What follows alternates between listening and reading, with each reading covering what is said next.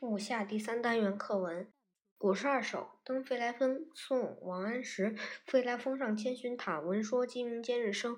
不畏浮云遮望眼，只缘身在最高层。题新壁宋·苏轼。横看成岭侧成峰，远近高低各不同。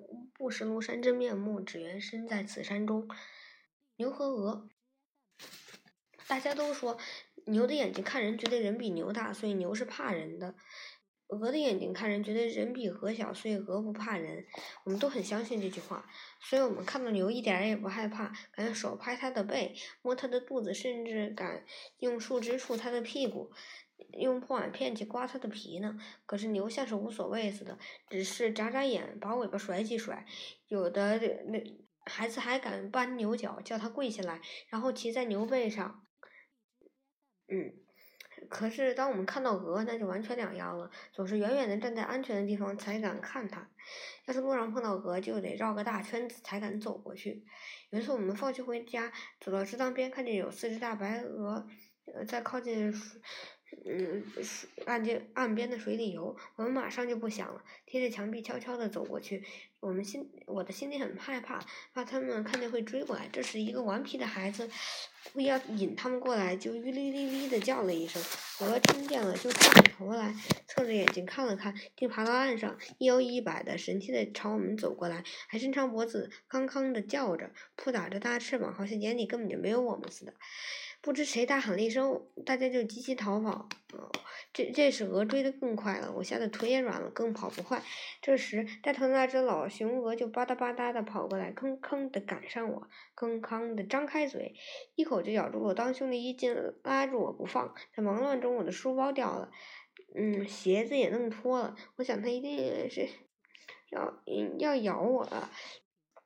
又哭又叫，大概是我的哭叫更惹怒了这只老雄鹅，它用全身的力量来拖我，来啄我，并且扇动翅膀来扑打我，我几乎被它拖倒了，因为当时我还很小，只不过和。嗯，它一样高呢，况且后面还有别的几几只鹅鹅在后面康康大叫着助威。就在这时，河池里划来一只小船，捉鱼的金奎叔从船里跳上岸。金奎叔是个结实的汉子，他伸出胳膊来，比我的腿还粗。他飞快的走呃过来，一把提握住了鹅的长脖子。鹅用脚爪划它，用嘴啄它。可是金葵叔的力气那么大，轻轻的把鹅提了起来。老雄鹅害怕了，好不容易挣脱束束缚，张开翅膀，连飞带跳，啪啪啪的，落到了池中。这一下，别的鹅也怕了，纷纷张开翅膀，跳进池里逃命了。金葵叔给我穿穿上鞋，收拾书包，用大手摸摸我的头，说。嗯鹅有什么可怕的？会把你吓成这样？我说鹅，因为鹅把我们看得比它小啊。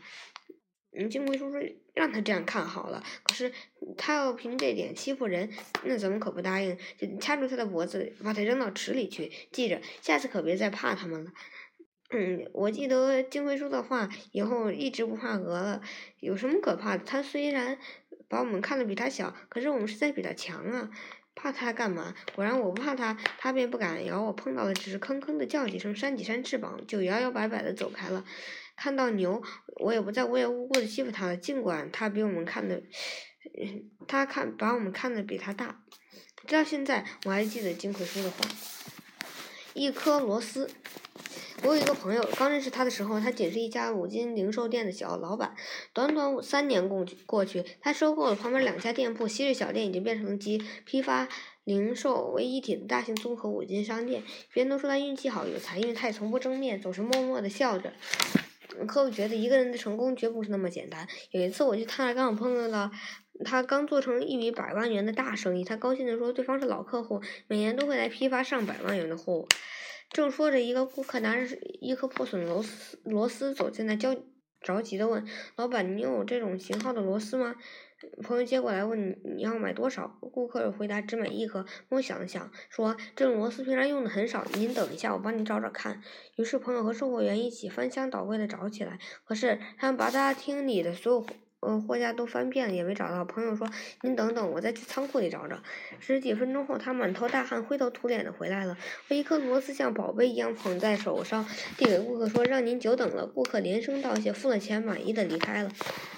嗯，我也原本猜想这颗特殊的螺丝价格肯定很贵，让我难以置信的是，朋友只要三角钱。我感到奇怪，嗯，一个做百万生意的大老板为何会为区区三角钱的生意如此劳神费力？朋友看出了我的疑惑，一边擦汗一边说：“你要知道，三角钱 只是那颗螺丝的价格，而不是那颗螺丝的价值。”更不是一个顾客的价值。你看顾客着急的样子，设身处地的想了一想一想，你就知道那颗螺丝对他是何等重要。就像这颗螺丝，也许整个机器已经停转。如果我只图自己省事而敷衍他，不帮他解决燃眉之急，可能会永远失去这个顾客。这次他只买了一颗螺丝，嗯，下次来，也许将来买的是，呃，成千。成千上万元的货物，刚才那个签下百万元合同的老顾客，当初也只是买了一把扳手。从朋友的店出来，我很兴奋，走在路上仍然在思索这件事。